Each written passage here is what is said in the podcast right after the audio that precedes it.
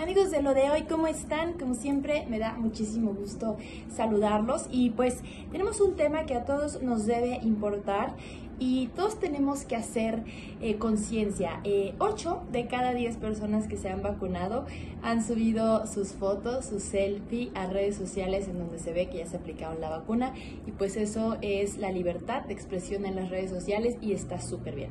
Pero también estamos eh, subiendo los comprobantes de vacunación. Es un comprobante de primera dosis y después de la segunda dosis en donde tú eh, pones que ya te vacunaste. ¿Qué es importante destacar acá? Tú lo, tú lo pones obviamente por, el ánimo de compartir y de la alegría que nos da a muchos estar vacunados. Sin embargo, este, este folio que tú subes eh, es fácil que caiga en manos de piratas cibernéticos y que puedan comercializar tu información. Ahí viene tu CURP, viene información privada tuya que estás pues dándole a los piratas cibernéticos para que puedan eh, rastrearte, buscarte y pues bueno, cometer algún delito hacia ti o con tu información. Entonces la invitación es que no subamos estos certificados. Si lo subiste, bájalo.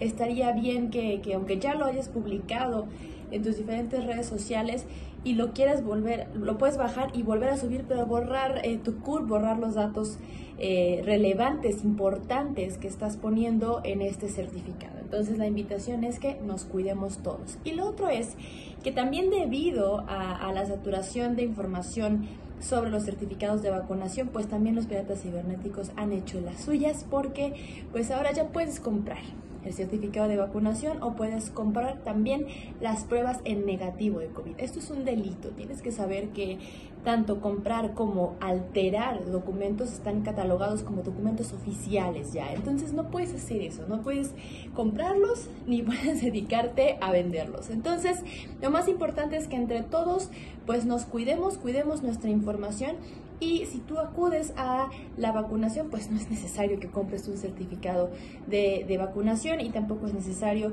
que compres una prueba negativa de COVID si tienes todos los cuidados y, y todas las recomendaciones de salud que han emitido las autoridades correspondientes. Ustedes siempre tienen la mejor opinión a cuidarnos todos. Adiós.